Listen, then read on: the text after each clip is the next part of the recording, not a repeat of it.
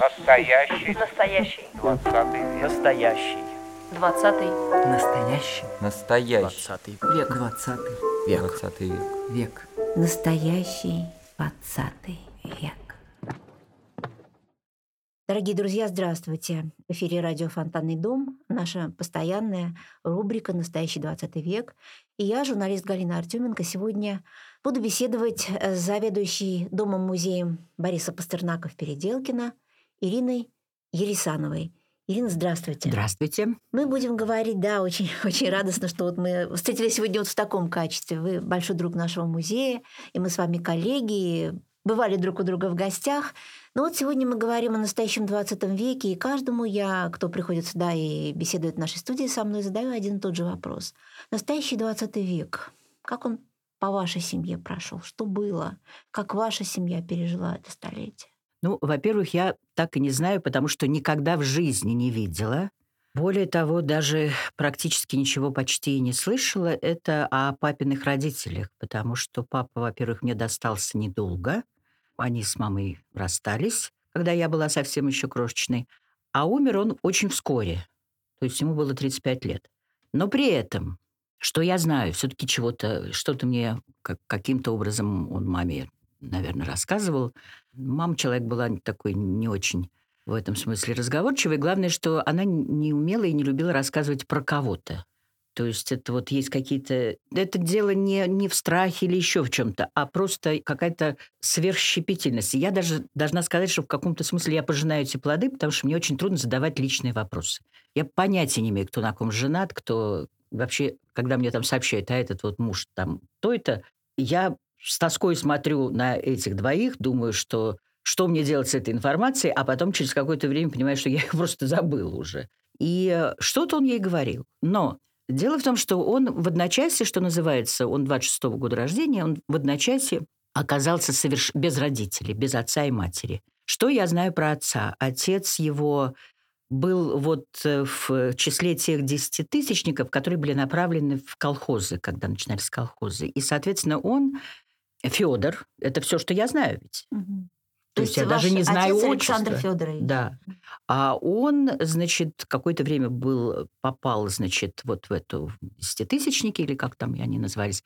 И откуда, куда он переехал, куда мы знаем, это под Ульяновском тогда он назывался, такая какая-то репьевка колхозная, там такая была деревня. И вот он там руководил. Но при этом сын его, значит, мой папа, прекрасно знал немецкий.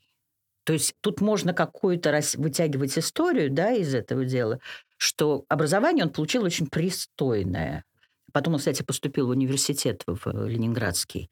Это уже после войны. В общем, короче говоря, он оказал... ему не было еще 18 лет, когда он оказался в одночасье без мамы и папы. Это, как мне кажется, означает только одно. Об этом больше никто ничего не говорил. Он не говорил об этом маме, не сообщал. И даже в письмах, которые все-таки мне достались, и спустя Это много ваш лет. отец, да, да? мой отец, да. Оказался без отца и Он матери. без- вот вообще, вдруг. просто вообще. И дальше он помчался в Москву, значит, какие на перекладных и зайцами и так далее, и в купе в каком-то, значит, поезде. Он познакомился с каким-то военным чином, и тот практически поспособствовал его, значит, оформлению и направлению в армию. И он попал таким образом, не, не достигнув еще 18 лет, он попал в армию. И все, что, казалось бы, мне и надо было знать, но я еще знала то, что он был, успел не только послужить, это был последний уже практически год войны, а он еще успел даже и получить орден. Ну и все. Больше как будто бы ни- ничего не было. Была стопка писем, которые он писал маме, и познакомился он по переписке, и у него был друг там служил, и он писал маме. И надо сказать, что расставшись, когда они расстались, мама уехала в Таллин, а он остался в Нарве, мама никогда в жизни мне ни одного дурного слова про папу не говорила. Более того, все, каждый раз, когда я встречалась с какими-то, значит, прекрасными общими их друзьями, они мне все говорили, в восторге глядя на меня, говорили, боже, как ты похожа на Сашу, боже, какой он был прекрасный и все такое прочее. То есть вот вся моя жизнь со- состояла в этом. Вот. Но были эти письма, которые я читать не имела никаких прав и оснований, потому что это были чужие письма, они лежали у мамы. Но в 14 лет иногда права нарушаются. И в 14 лет я достала эти письма, увидела их, я не очень поняла даже, что. Потом поняла тут же из контекста, что это написанные письма маме. Меня поразило все в них. Интонация, прекрасный почерк, невероятная ирония, какие-то невероятные там такие пассажи, целые рецензии на какие-то идиотские фильмы, и причем это такой гомерический хохот даже, я бы сказала. Mm-hmm. То есть это абсолютно было какое-то живое. И отца уже не было к этому моменту уже несколько лет, пять лет, по-моему, не было. Вот. И из этих писем я тоже узнаю, что он воевал, и не просто воевал. Вот. Письма я тогда не дочитала, потому что я была уже возмущена самим фактом, что вот от меня что-то скрывают, да, а 14 лет, это значит, ага, мама, как неправильно ты себя ведешь, и вот почему ты, я про отца ничего не знаю и так далее. В общем, я думаю, что 20 век с этой стороны нас сильно ущипнул. И э, просто потому, что он не дожил, сердце у него не выдержало, и он не дожил до 35, ну, 35 лет ему было, когда он умер. Совсем молодой. Ну, вообще совсем мальчишкой. Он, он младше моего младшего сына. сына. А где он воевал? Удалось узнать? А, да, но это уже был фронт туда, под Варшавой. Потом он заканчивал как бы, уже после войны он продолжал, как это называлось, это не контракт называлось, но он продолжал вот эту Служить, да? Да, службу. А, и э, из писем становится ясно, что ему некуда ехать абсолютно. Вот маме пишет, он маме пишет, что вот я все-таки решил оставить эту службу, я ухожу, а ехать мне решительно некуда. Вот, и тогда мама говорит, ну, приезжай к нам. И вот так вот как-то все это, видимо, и закрутилось. Вот эта дыра, потому что это, конечно, дыра, ты не знаешь вообще, что там, ну, вот это... У меня была попытка, но это еще в советское время все-таки как-то выяснить, я оказалась в тех местах. И да, мне сказали, да, был такой председатель колхоза, то есть в этом в смысле... В Репьевке? Или в Репьевке, да, да. Вот. Э, председатель колхоза, это имеется в виду дед, тот самый Федор? Это да, да, это отец, отец отца. Про маму я вообще ничего не знаю. И ничего больше. И вообще никаких ни, ни архивов, ни как-то не... Но самое интересное, что военные архивы мне удалось, ну, там они стали что-то публиковать, и вот этот папин подвиг, он был артиллерийским разведчиком, он зафиксирован. За что он получил, за что был награжден. А вот какой был орден? Красной звезды. Угу, боевой орден. И какой подвиг?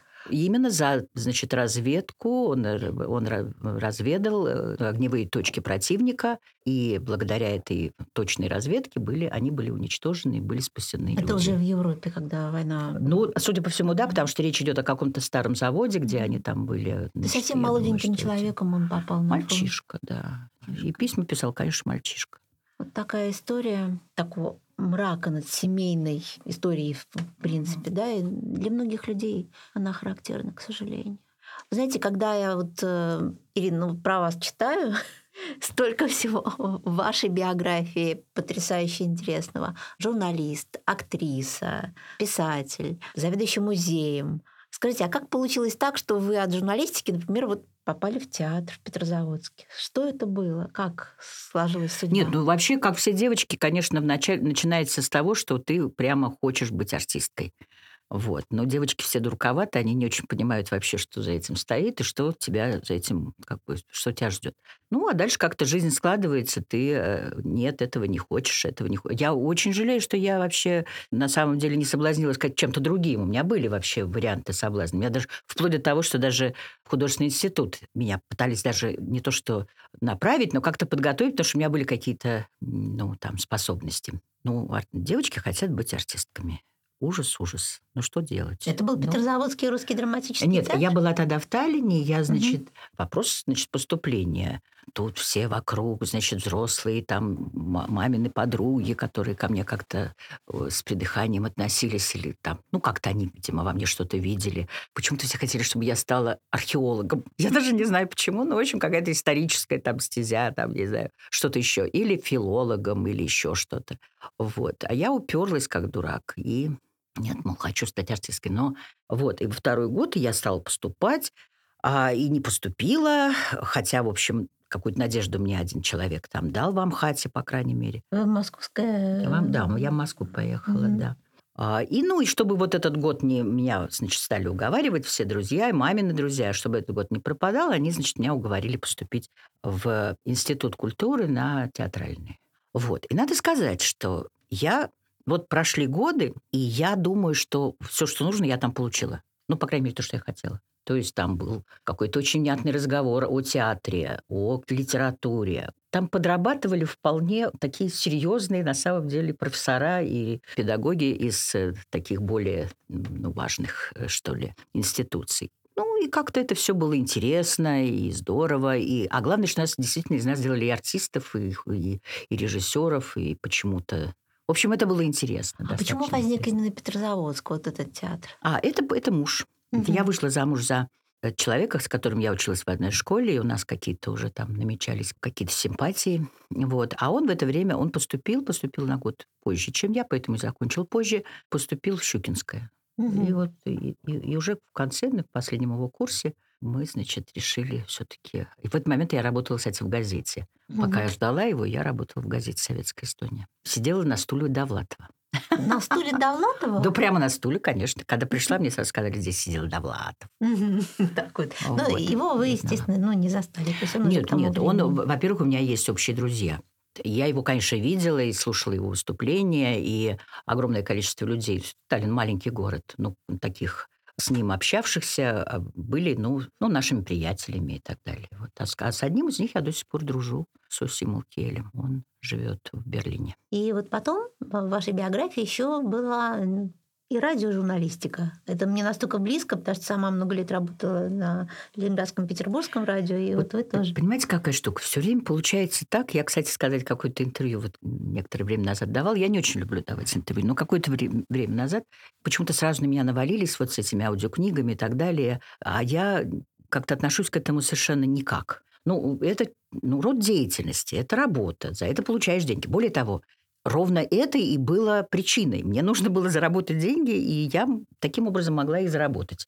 Ну, то есть у меня были какие-то данные, которые предполагали, что я могу этим заниматься. И вот меня расспрашивает интервьюирующий, расспрашивает по этому поводу, и я каждый раз говорю, ну вот, мне нужны были деньги, мне нужны были, были деньги. И когда я, значит, услышала, он увидела эту расшифровку интервью, я пришла в ужасе, схватилась за голову и сказала, господи, как-то получается так, что этой тетке все время нужны деньги. Ну, Между тем, как это...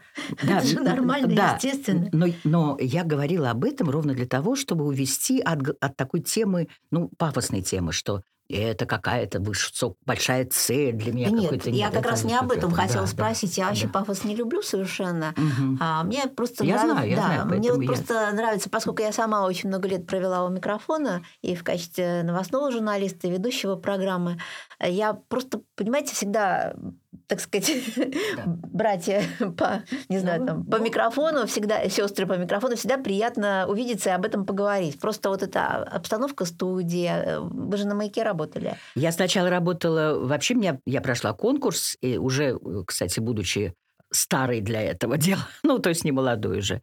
Там набирали значительно раньше по возрасту. Ну, я, в общем, его скрыла и, как ни странно, вот прошла. А, и сначала я была принята в группу этих дикторов Всесоюзного радио. Маяк прилагался туда, и он угу. еще не был отделен. Да. Угу.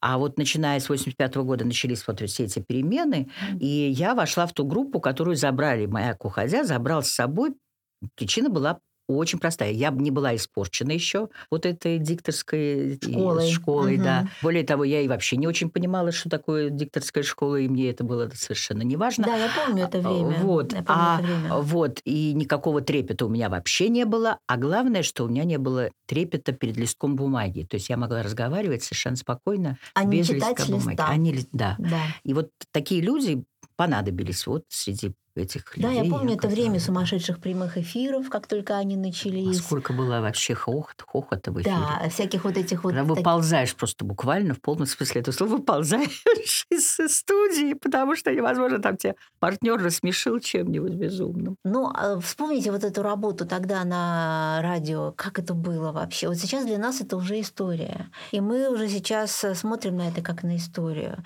Но тот сумасшедший драйв, который мы тогда получили, испытали, транслировали. Видимо, это тоже какая-то уже часть истории журналистики, истории нашей жизни, истории страны.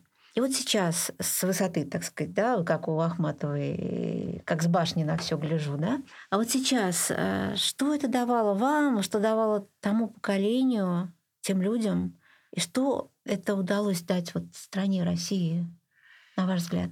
Я ни секунды не жалею, что я оказалась в этой ситуации. Вот если по поводу театра я еще могу, ну, как бы возражать себе, и сказать, что ну да, наверное, что-то там все-таки было, как-то, как-то что-то. Но, слава тебе Господи, это закончилось, и, в общем, и вот и не продолжилось в той тяжелой форме, в какой обычно продолжается любая актерская судьба. Особенно не какой-нибудь там суперзвезды или еще чего-нибудь. Хотя и про суперзвезд я не собираюсь ничего. Вот. А здесь вот именно произошло то, чего на самом деле в моей жизни никогда не было – Хотя и, и такого сильного угнети, угнета тоже я на себе не успела почувствовать. Потому что когда на эстонском радио я немножко работала, там была прекрасная такая русская редакция, но, в общем, сам стиль, сам, сама манера работы эстонского радио дико отличалась, невероятно отличалась от всей остальной манеры вот э, советского радио. А что там было а, такого особенного? О, боже мой. Вот они как раз могли, а, смеяться в эфире, они могли шутить, они могли... Э, они были живыми Абсолютно. Людьми они, они были совершенно живыми Даже людьми. тогда да, еще. Да. И я часто слушала именно эстонские передачи, вечером уже, особенно когда там у нас такая работал этот маленький приемничек, и я включала именно эстонцев, потому что, во-первых, там можно было посмеяться. Ну, правда, они как-то совершенно... Особенно к вечеру. К вечеру почему-то они все расслаблялись, как будто бы они уже были под хорошим каким-то кайфом, я не знаю, этого ужаса дня, потому что mm-hmm. день был, ну, как всегда у всех переполнен всякой, значит, такой идеологией и прочим. И там, и в русской редакции работали очень хорошие журналисты. Прямо очень хорошие ну, не, там, может быть, не все, но какая-то часть очень таких сильных, крутых, и не только. И, и там были всякие люди, конечно, были и довольно циничные, которые, так сказать, умели что-то делать, но и э, там, я не знаю, организовывать какие-то соцсоревнования, там что-то еще, что-то mm-hmm. такое. Но были и которые могли сделать очень хороший материал, особенно материал, допустим, касающийся либо какой-то эстонской литературы. Вообще русская редакция должна была заниматься в первую очередь эстонцами, как ни странно. То есть именно эстонской. Первое, что я, э, я допустим, на радио мне поручили сделать, это сделать, э, значит, какие-то интервью с эстонскими художниками, с эстонским писателем, с эстонскими актерами. То есть вот в основном так. То есть это такая как бы миссия. Интеграция ну, эстонской ну, культуры да, в русскую, да, в русскую среду. Да, да, да, То есть да. вот это такая вот э, то, тот плюс, который был тогда, в общем. Мне кажется, что да, вполне, да, вполне. И, э, и это было важно. Это, это, это в первую очередь как-то там и учитывалось. Ну и вот этот опыт, кстати сказать, работы на эстонском радио, во-первых, он был исчерпан. Я к тому, что на самом деле, поскольку моя мама проработала на радио всю жизнь, поскольку я это радио видела всегда и много раз, то большого желания работать на радио у меня не было никогда. А мама на каком работала? На эстонском. Тоже, вот как да, раз на эстонском вот. радио, да. И я, э, ну, как-то довольно быстро исчерпала там все возможности. А делать какие-то программы, которые я стала делать на «Маяке», вот эти, значит, писать сценарии, там рассказывать о каких-то, значит, группах, о певцах и так угу. далее. Там, об актерах? Об, ну, а, нет, у меня вообще были такие программы, которые я создавала сценарий, это я уже перешла, перескочила на «Маяк». Но это правда. Во-первых, целая серия прогулок, но они все были связаны с музыкальными, музыкальным наполнением, то есть я сотрудничала с музыкальной редакцией, у меня там подружки появились замечательные, и мы делали в наслаждении, я писала какие-то сценарии, мы делали такую целую каскад, серию передач там, я не знаю, прошвырнемся по Парижу у нас называлось, там какие-то, значит, про Лондон, там еще что-то. Я, никуда еще мы не ездили. Но э, цель была такова, чтобы показать, что мы уже все про это знаем. Ну, mm-hmm. ну и что мы там, что не были? А мы все уже про это знаем. Или там какую-то биографию составить. Или вот, например, привезли, стали привозить э, из командировок диски вот эти, которых еще не было до этого, mm-hmm. были только такие маленькие кассетки. И, э, значит, наш главный музыкальный редактор Коля привез целую сумку вот этих дисков, и мы все сразу стали, кинулись рыться, и там, боже мой, и Глен, Глен Гульт, и там то все, и какая-то классика, и не классика. А мне так прямо на меня вываливается два диска, ну, оформлены еще так потрясающе, совершенно невероятно. Два диска с группы Queen. И я пишу сценарий. Я просто рассказываю про этот диск, я пишу сценарий, с которого «Белая и черная королева» рассказывают нам историю группы Queen, и там участвует девочка маленькая, и мы это записываем. Это как уже становится как э, такой спектакль. спектакль. И плюс вот эти все прекрасные мелодии, которые никогда не звучали на советском радио. А как тогда с э, РАО? отношений? Тогда не было. Вот, Тогда вот, этих вот. отношений не потому было что, вообще. Потому что я помню, И что когда мы... вот- Да, да, да. да, вот, да, э, да. Потому что вот эти авторские права, потом же мучаешься, записываешь, исполнитель, то, все. Все А это как- было совершенно, как говорится, девственно чистым. Ага. Абсолютно. Ни- отношений не было никаких. То есть это кажется, фактически да. наруш- полное нарушение Абсолютно. авторских прав. А зато Абсолютно. какая свобода. Но свобода, да. И причем свобода еще, еще и в том смысле, что когда я уже стала делать эти программы, а меня туда, мне предложили это делать, музыканты, что-то я один раз сделала, они сказали, «О, слушай, а вот ты это и делай, вот ты это и придумывай, вот ты делай такие программы, вот ты делай там нам, значит, на эти. То есть они идут час там приблизительно, допустим, тут там по-разному, там кто-то 25 минут и 25 минут. Первая часть, вторая часть там каждой программы. И наступил какой-то момент, когда я помню, что вот я сделала программу, и у меня, значит, завтра эфир в 13 часов. Я бегу к нашему главному редактору Коле и говорю, Коль, ну ты хоть послушай. Он так смотрит на меня, говорит, эфир когда? Я говорю, завтра в 13. А, послушаю. Вот это было совершенно потрясающе, потому что это какая-то невероятная абсолютное доверие. Но при этом это тебя держит в такой хорошей форме, потому что ты прекрасно понимаешь, что облажаешься, если то ты только за свой счет облажаешься. Ну, то есть лажай, давай. Ну да, Твое право. ну да. Только сам несешь Да, ответственность да, за себя. абсолютно за все. И вот поэтому тут ты по-другому как-то к этому это все держишь в такой хороший, ну стараешься держать в хорошей форме. Скажите, а вот э, у вас было ощущение, когда вы сидели в прямом эфире, вот именно в прямом, вот этого драйва такого? Ну, Или- эфир, да, он так, к сожалению, да, немножко нас портит в этом смысле. Он, конечно, работает на это, да. Но, с другой стороны, я уже много лет проработавш- проработала в эфире, и вдруг в какой-то один день э, а, или утро, я не помню, после ночной смены, я на секунду дала какую-то волю своему воображению, представила, что за... Вот я здесь сижу, вот микрофон включен, а там вот те самые миллионы, о которых говорят. Ну, Мгм, вот эти. И мгм. вдруг я эти миллионы это как в детстве ты смотришь на, на, на небо, в звезды, и ты пытаешься представить это, вот это непредставимое, да, вот. И у меня началась паническая атака. Это уже через какое-то время ну, работы, я да? работала уже дол- давно, это не, не- у меня Мгм. вообще не было никакого страха перед эфиром. И вдруг так бывает с пловцами. Так со мной было. Я очень хороший Мгм. пловец. Я там с детства в школе какой-то спортивной была и так далее. Но однажды я испытала это чувство. То есть я плыла уже далеко и куда-то там, бог знает где, там море. И вдруг на секунду дала вот эту волю представить себе под ногами, что у меня под Что ногами. под ногами там И много, стала много... тонуть, да. Ну, поэтому много быстренько метров. добралась до берега, а поплыла обратно. Как интересно. Вот мне, кстати, когда я работала на Ленинградском радио и Петербургском радио, и у нас была миллионная аудитория тоже, это был утренний эфир прямой, я понимала, что в среднем аудитория это около двух миллионов человек, вот так вот.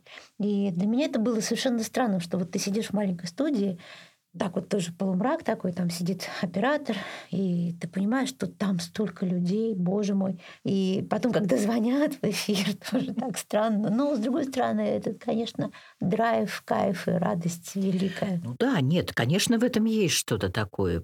Главное, я говорю, нет, я иногда наблюдала в своих коллегах, не во всех. Даже не могу понять, что это такое, потому что ровно такое же удивление у меня вызывает вообще сам факт вот осознания себя как чего-то очень значимого, очень важного. Вот я важна, потому что я вот вам всем говорю, а вы хотите, не хотите, но вы это будете слушать.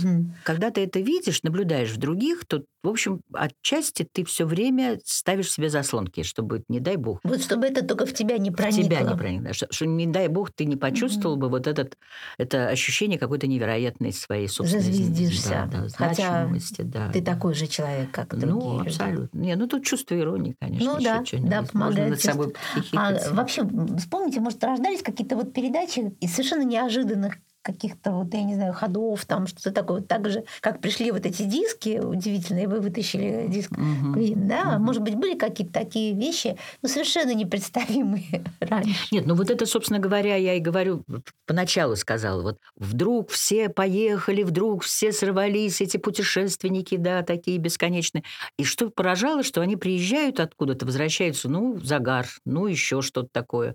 А я еще никуда, ну, по крайней мере, вот в это время ни в какие такие не ездила. И, а при этом совершенно неинтересная, ну, как бы там никакого ракушечника нет. Ну, то есть они как бы ничего с собой, никаких впечатлений особенных не привозят. А вот если они и есть эти впечатления, то они на тебе. Вот одежда какая-то. И вот, То есть вот какие-то материальные свидетельства. ну, короче, как-то очень каких-то- скучно. Как, как бы нет Мгм. ничего, э, что говорило бы о твоей какой-то невероятно поразительной жизни там, значит, вот эти, этот неделю или месяц там а вот мы-то с вами в был. 2013 году, когда в Грузию поехали, вот как это было прекрасно. Ну, это было прекрасно во всех... Ну, ну, так это и осталось на нас. Да. Мы же потом после этого еще как много как-то фонтанировали этим, что-то Да, там возникало да, еще, да. что-то говорил. Как есть, мы ну, стояли около этой башни Резо Габриазы, как Резо потом к нам вышел, как это все было совершенно... Для меня это так и осталось какой-то, даже не знаю, сказкой, волшебством.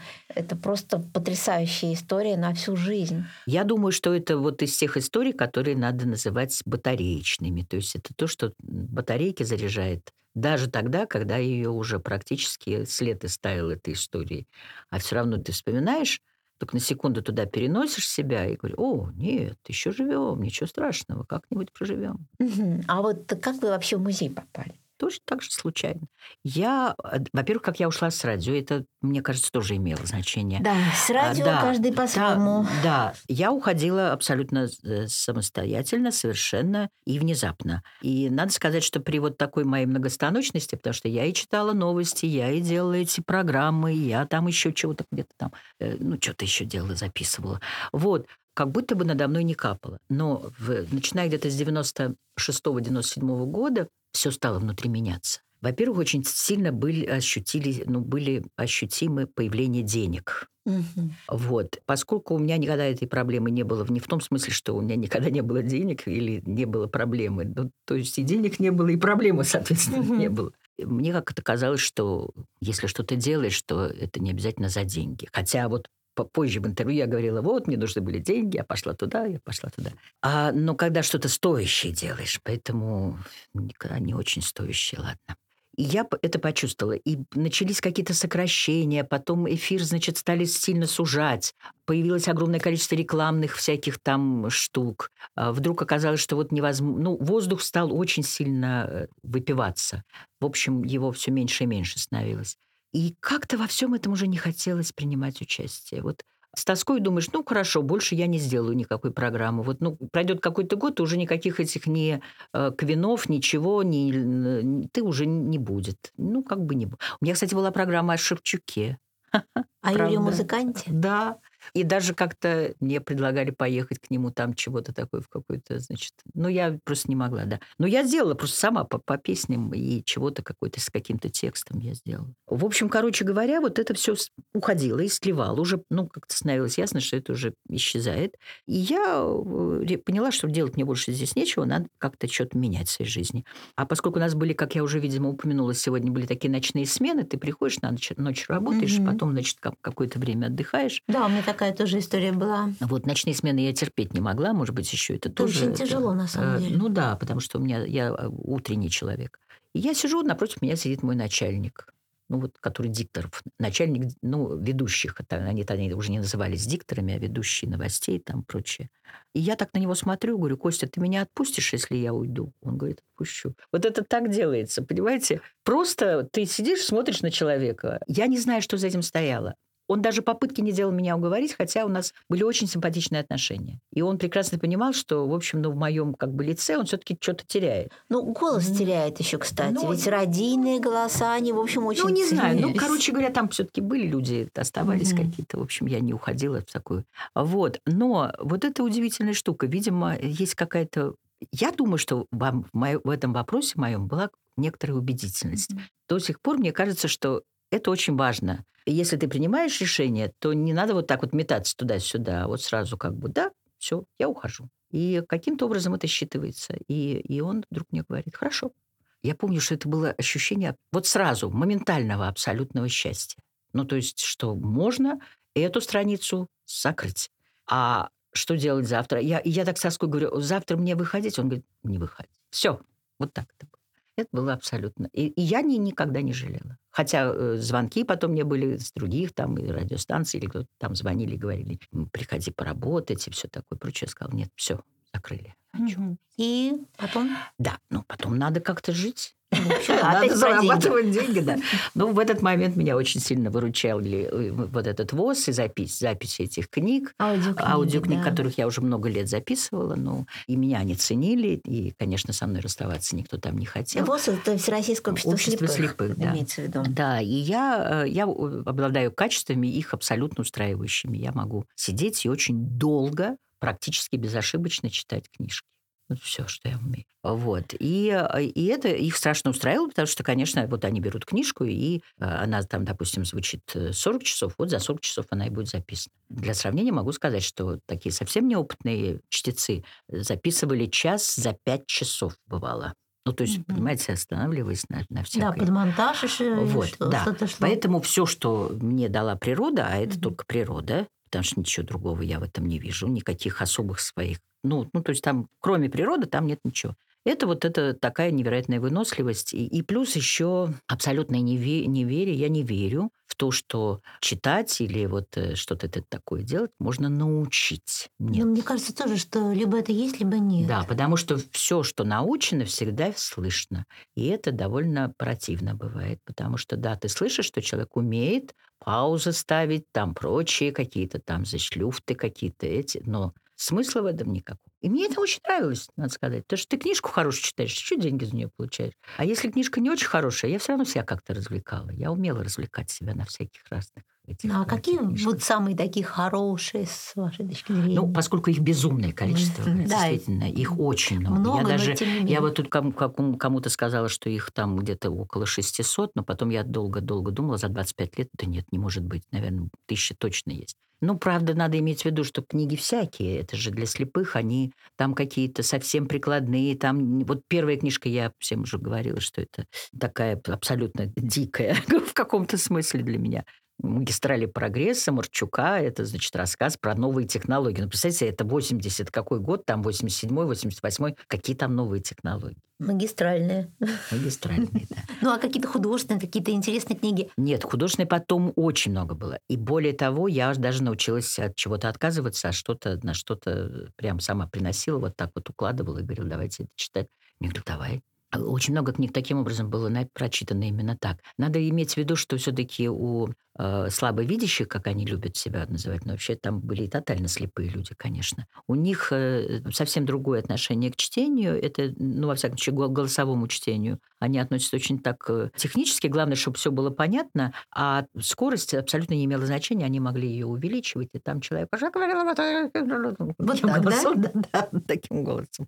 Поэтому голос не очень ценишь. Главное, чтобы это все было четко, Чётко сказано, да? понятно, да, да, Мгм. понятно, и по, по мысли как-то более-менее. И как все-таки вы приближались к вот к этой истории с музеем Переделкина? А, Да. да. Ну, в общем, да. В общем, в какой-то момент надо было уже, понятно было, что надо как-то что-то такое где-то бросить якорь и так далее. И тогда мне одна моя приятельница сказала, слушай, а она всю жизнь вела экскурсии. Она вообще работала в экскурсионном бюро, и возила там в Ясную Поляну, там к тому же Пастернаку, там еще куда-то, и, в общем, водила свои экскурсии. Что-то я какую-то опубликовала маленькую такую эссе по поводу модерна московского в э, журнале.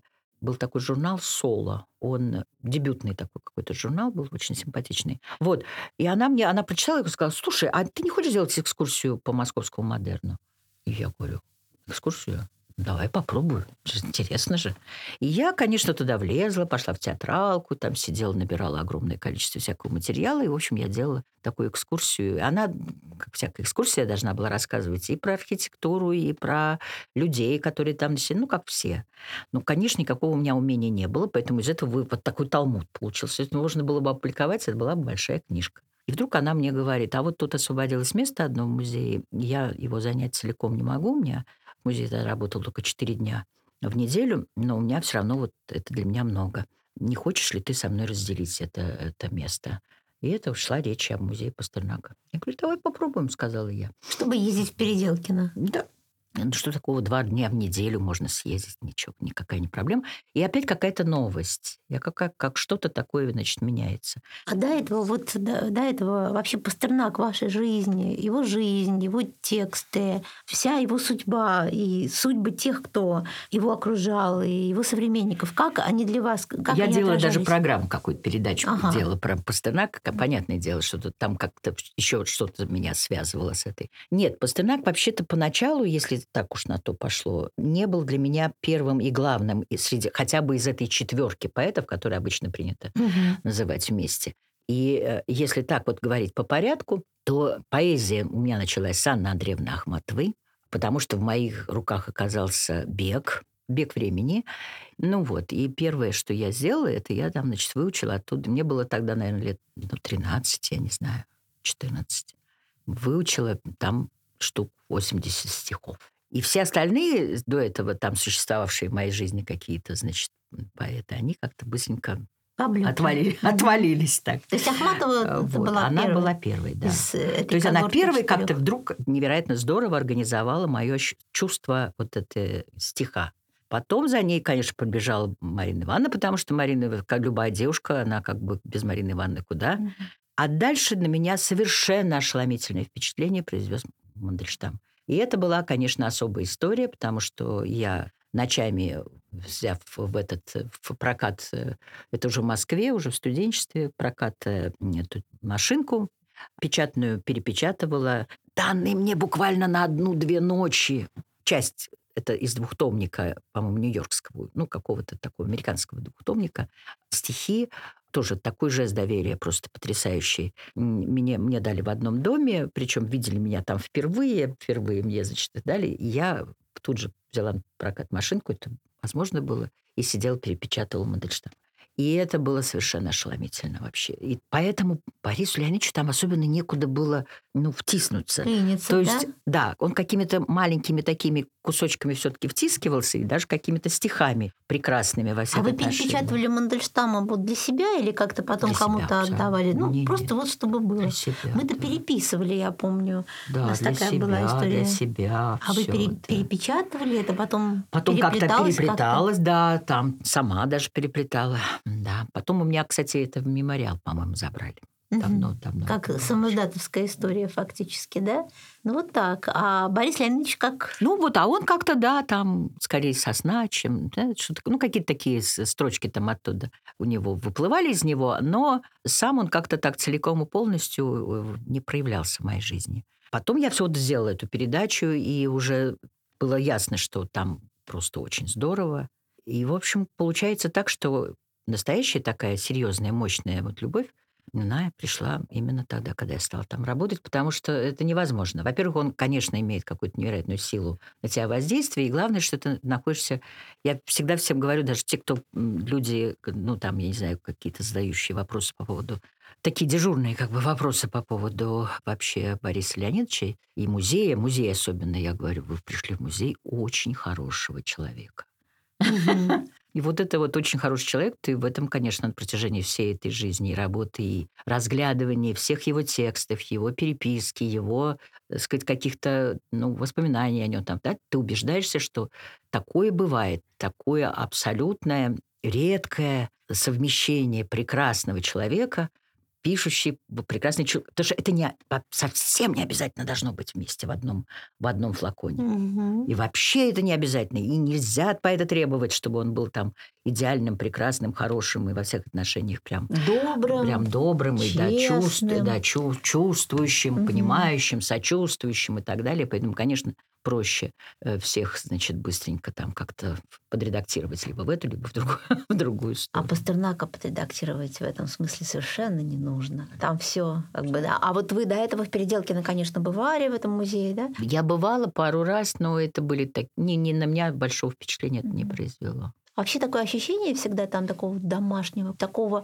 теплого. Ну, вот мне кажется, что все-таки это мы какими-то общими усилиями это Мгм. более-менее создаем, потому что мы, а, все-таки стараемся не там не устраивать каких-то, ну, таких каких-то супер пафосных вещей. Научаемся как-то разговаривать с людьми, э, научились, по крайней мере, за эти годы. Иначе, чем Я сейчас не имею в виду ваш музей, потому что ваш музей вне конкуренции. Я тут вообще абсолютный поклонник. Всегда работаешь, если получается над этим поработать как-то и снять вот лишние вот эти все придыхания, понимаете? Потому что, ну, придыхание это, это какая-то эмоциональная отрыжка, я прошу прощения. Ну, вот Мгм. никак не знаю, как, как еще назвать. Потому что восторг чувств он как-то иначе себя выражает. И мне кажется, что ну, доказательством всему этому вот и служат как раз стихи нам всем известных людей. Анны Андреевны, Бориса Леонидовича, Марины Ивановны, Иосипа Мильча. То есть там этот восторг чувств переплавлен во что-то очень существенное. И не, не выглядит Не выглядит таким дежурным, специальным. ну да, да, да, да. И, и вообще. Хотя немножко неловко смотреть на... Я недавно э, просто была вынуждена опять залезть в переписку с Борисом Леонидовичем, с Алей э, Нефрон, Сер- э, Сергеевной. И вдруг там заметил, я раньше как-то на это не обращала внимания.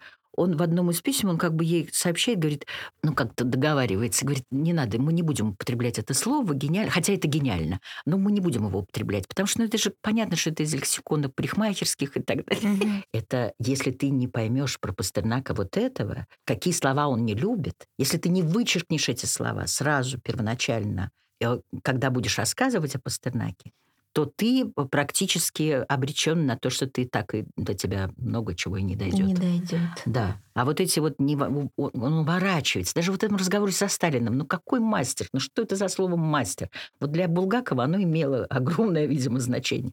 А для Пастернака, ну что это? Ну что это? Ну как будто бы это, это главное вообще. Во, во всех, во многих переписках он все время сталкивается с этим и говорит, ну я мог бы быть здесь мастером, но не хочу.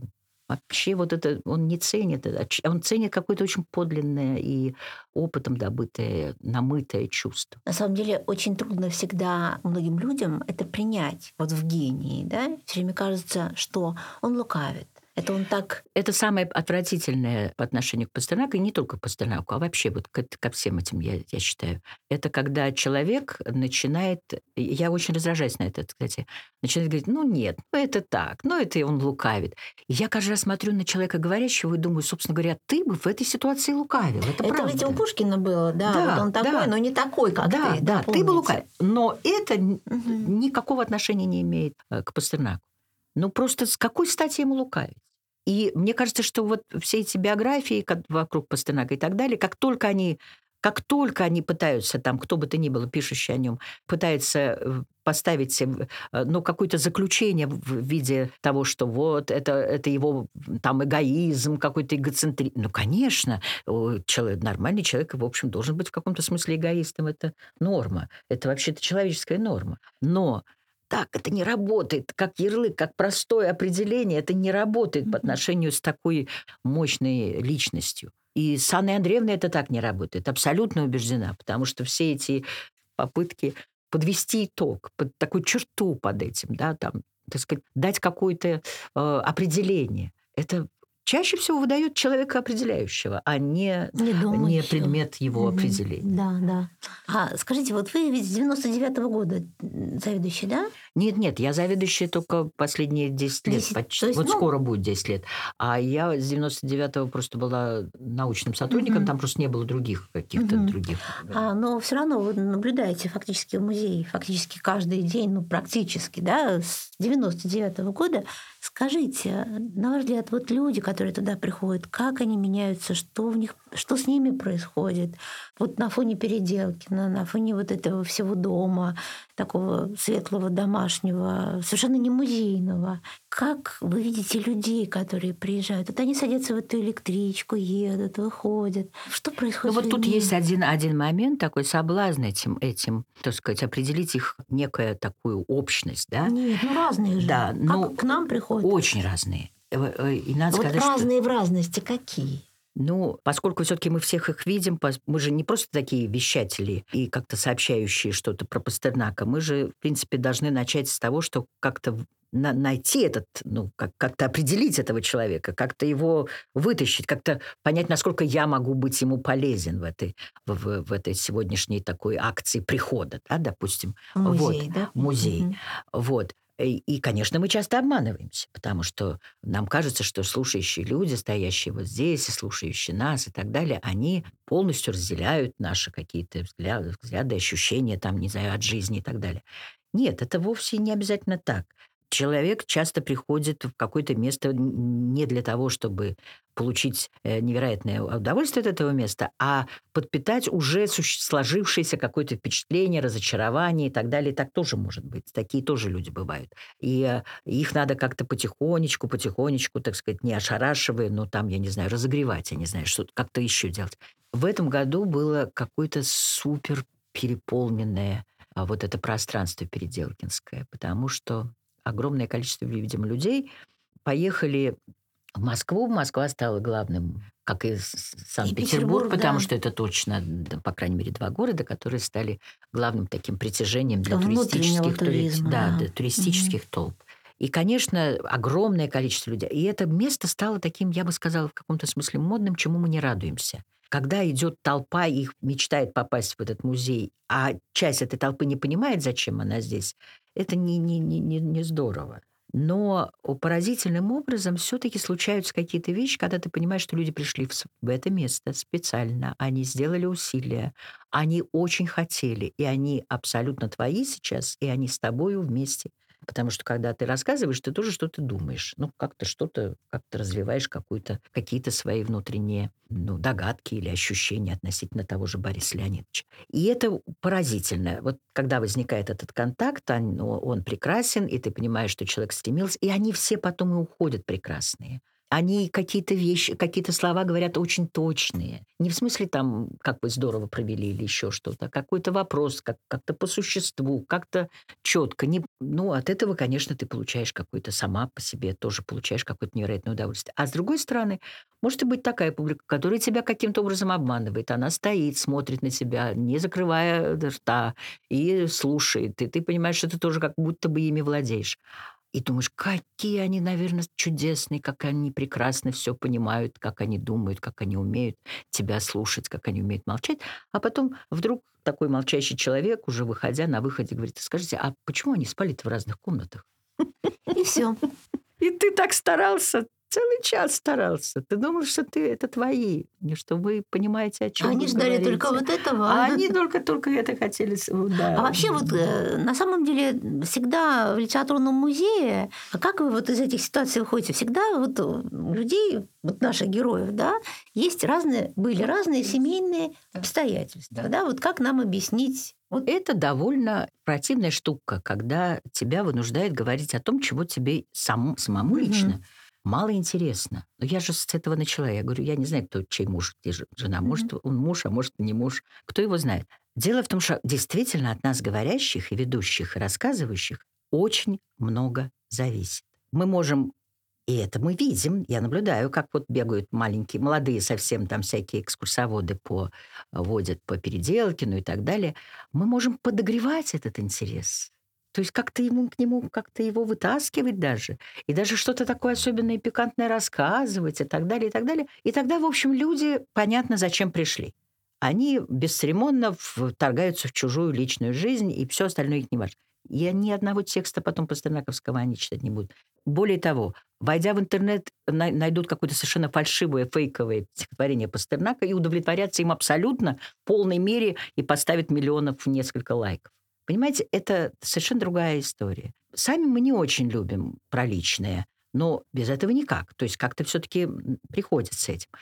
Все, конечно, по-разному. Из нас, я часто начинаю с того, что когда захожу в комнату Зинаиды Николаевны, я говорю, ну вот, знаете, вот мы сейчас вошли на такую территорию, она очень непростая, такая территория частной личной жизни.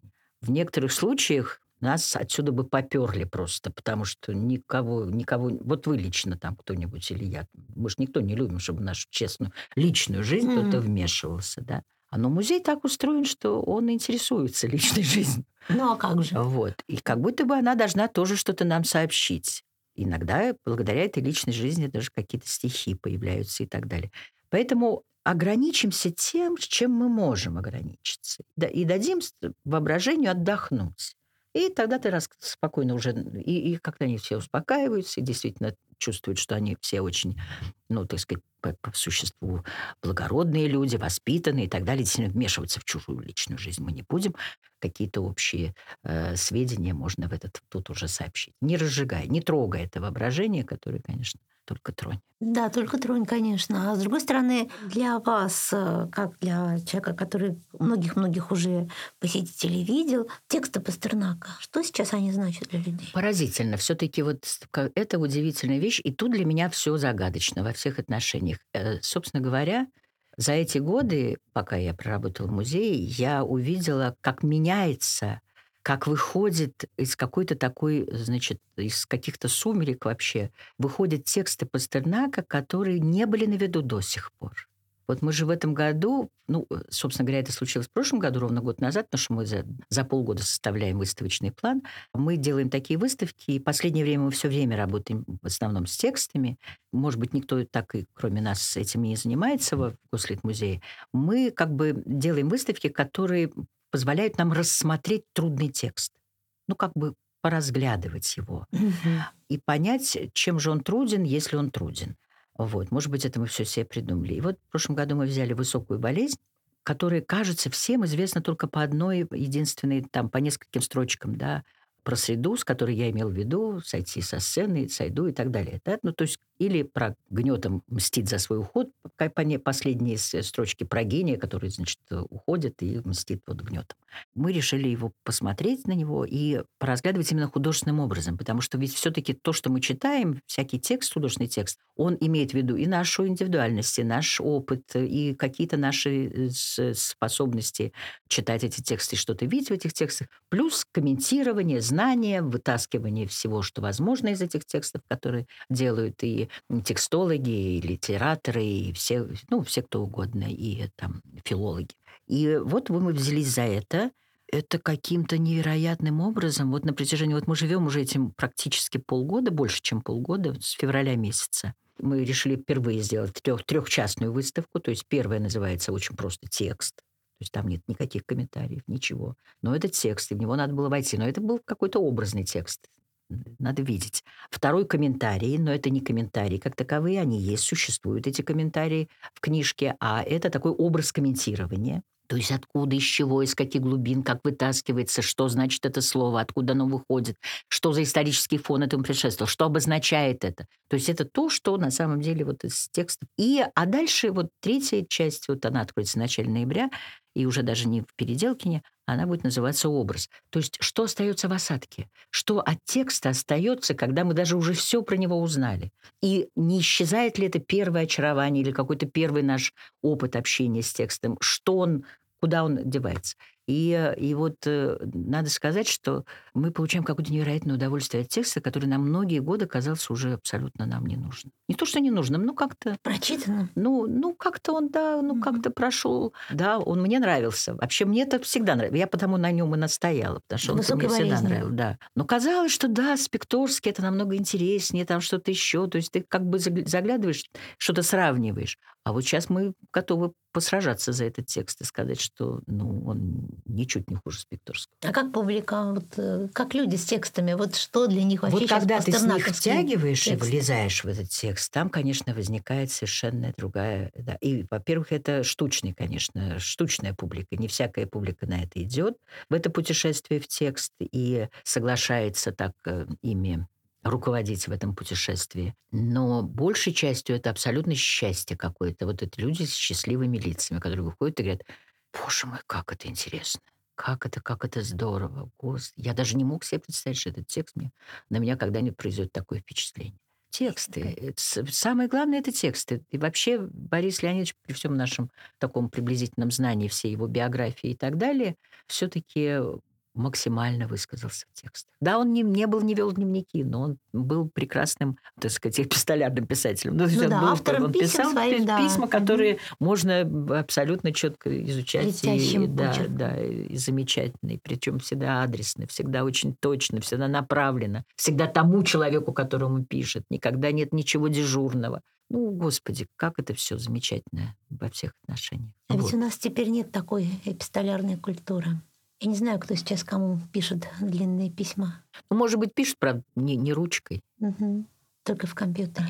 А скажите, а вообще молодые люди, вот приходят, их много? Очень много. Я бы даже сказала, что сейчас главные молодые люди. Э, Несколько лет назад это стало происходить, вот эта смена лиц. Смена да, лиц, смена, смена лиц. поколений. Да, конечно, это еще и потому, что мы содружились с учителями, с некоторым количеством учителей прекрасных, которые стали приводить таких людей, детей и все такое прочее. Потом мы их стали втягивать в какие-то наши общие, общие какие-то рассу- раз- разговоры. Это как будто бы сменило уже чуть-чуть, стало менять картину. А потом вдруг как выяснилось, что вообще-то бегут к нам даже сейчас. Нет, ну, это не значит, что это не исключает остальных лиц. Ну, там, я не знаю, пожилых людей, но их значительно меньше. Вот, э, молодых много. Плюс еще ко всему прочему, мы сами удивляться стали именно тогда, когда вот у нас был год, как мы занимались живаго целиком, и чтением, и там это, и, ну, масса всяких, и разговорами. Пришла какая-то молодая, молодая, значит, читающая публика, но они, которые не поражены, не заморожены, я не знаю, как еще чем-то, вот этим авторитетным мнением об этой книге, потому что книги Понятно, у нее непростая судьба, и есть огромное количество всяких высказываний, включая нашу замечательную Анну Андреевну. Ну и, наверное, есть вообще, так сказать, есть основания быть там чем-то недовольным и так далее. Но вот впервые я увидела вдруг, что люди, молодые люди, разглядывают эту книгу совсем не так, как разглядывали мы. И видят то, чего мы не замечали. А главное, что у них нет к этим книгам претензий.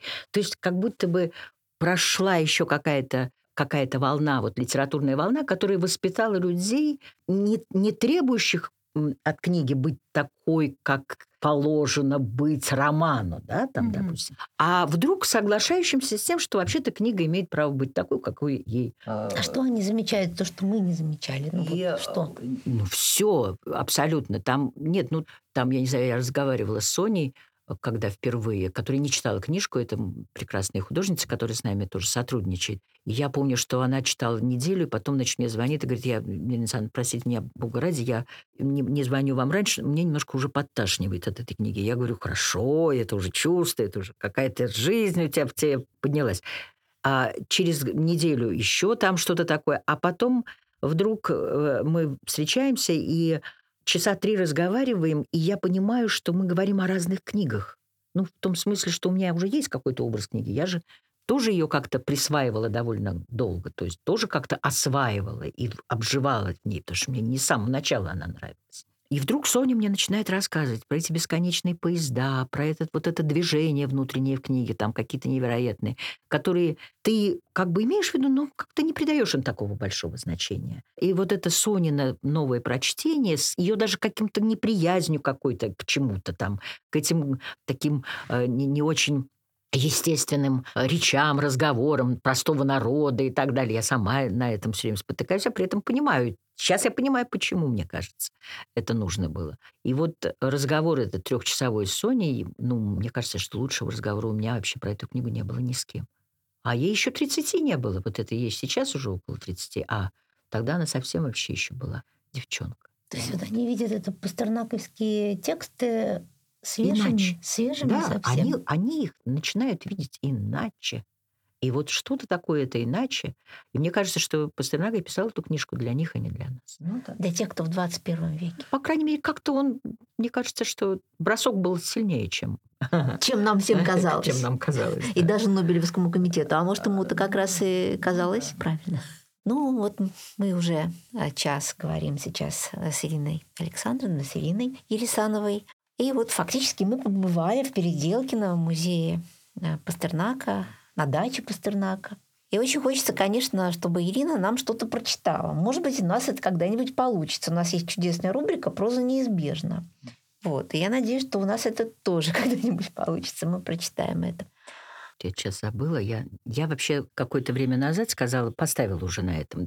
Ко мне же время от времени все-таки кто-то стучится и говорит, а не хотите, а не можете ли вы там что-то прочитать? Я говорю, нет, нет, все это закончилось 10 лет назад, и, и- и на этом я Все. готова, да, поставить точку. Вот. И а, потом, а если вот какую-нибудь такую особенную книжку, а вот если вам дадут особенную книжку, и я говорю, ну какая такая может быть особенная книжка, чтобы я вот так вот так особенно захотела прочитать. И, в общем, я как-то так э, и спокойно живу. Вот недавно, и сейчас я вдруг забыла, какая-то книжка меня все-таки дернула. И я подумала, да, можно было бы прочитать. Забыла. Вела эту речь ровно для того, чтобы ее вспомнить, но не, не вспомнила. Слушайте, Может ну, быть, это тогда мы сохраним интригу, я думаю, да, и Да, вот какая- сейчас мы какая-то была, да, была хорошая вспомним книжка. Да. эту особенную книжку. Дорогие друзья, с нами сегодня была Ирина Рисанова, заведующая музеем квартиры Пастернака. Домом музеем. Домом-музеем. квар- Да, домом-музеем это у нас квартира. Вот, и я думаю, что про особенную книжку мы вспомним и прочтем. Спасибо. Спасибо вам всем, что нас, меня потерпели.